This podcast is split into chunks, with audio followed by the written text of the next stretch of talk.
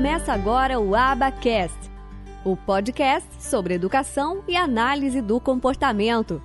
Apresentação: Michele Freitas. Um oferecimento do Instituto de Educação e Análise do Comportamento.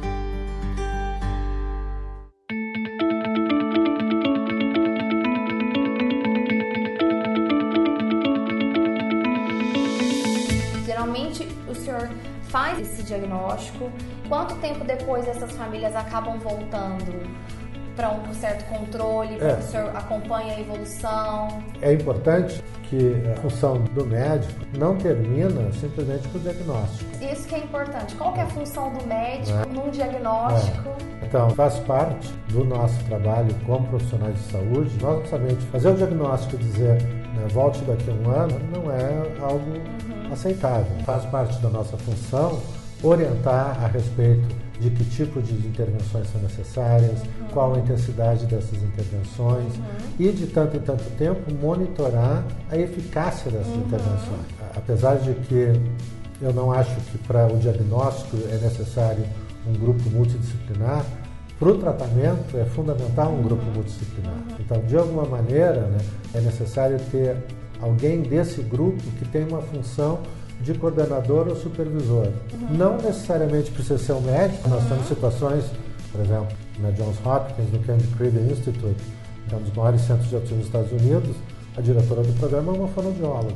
Ah, mas é uma pessoa de enorme experiência. Então, não necessariamente precisa ser o médico, mas alguém tem que ser identificado como uma pessoa que vai coordenar e supervisionar o time de tal maneira que os pais não têm que assumir a função de quem está checando a validade das terapias. Às vezes nós temos situações muito comuns em que os pais eh, acabam se tornando quase especialistas pela total impossibilidade de ter alguém que diga para eles se as coisas estão sendo bem feitas ou mal feitas. É porque eles não têm quem confiar. Exatamente. Então, isso é fundamental. Isso é parte do esquema de tratamento, é organizar esse time e supervisionar esse time, desde que, obviamente, que, que essa pessoa tenha experiência para fazer isso. A questão é que pais vejam o médico como alguém que eles possam confiar, porque ele está de fora, de certa forma, da equipe. Ele está numa posição um pouco mais afastada, então ele poderia fazer um julgamento mais científico, sem esbarrar em nenhuma outra questão pessoal, em alguma variável. Então eu acho que É. talvez por isso que os pais sempre É, eu acho querem sim. que o É, médico É. É, Infelizmente, a realidade é que nós, como profissionais de saúde, não fomos treinados para fazer isso. É. Apesar de que nós gostaríamos de ter essa função e até muitas vezes assumimos essa função, durante o nosso período de formação, nós raramente somos treinados para fazer isso. Né?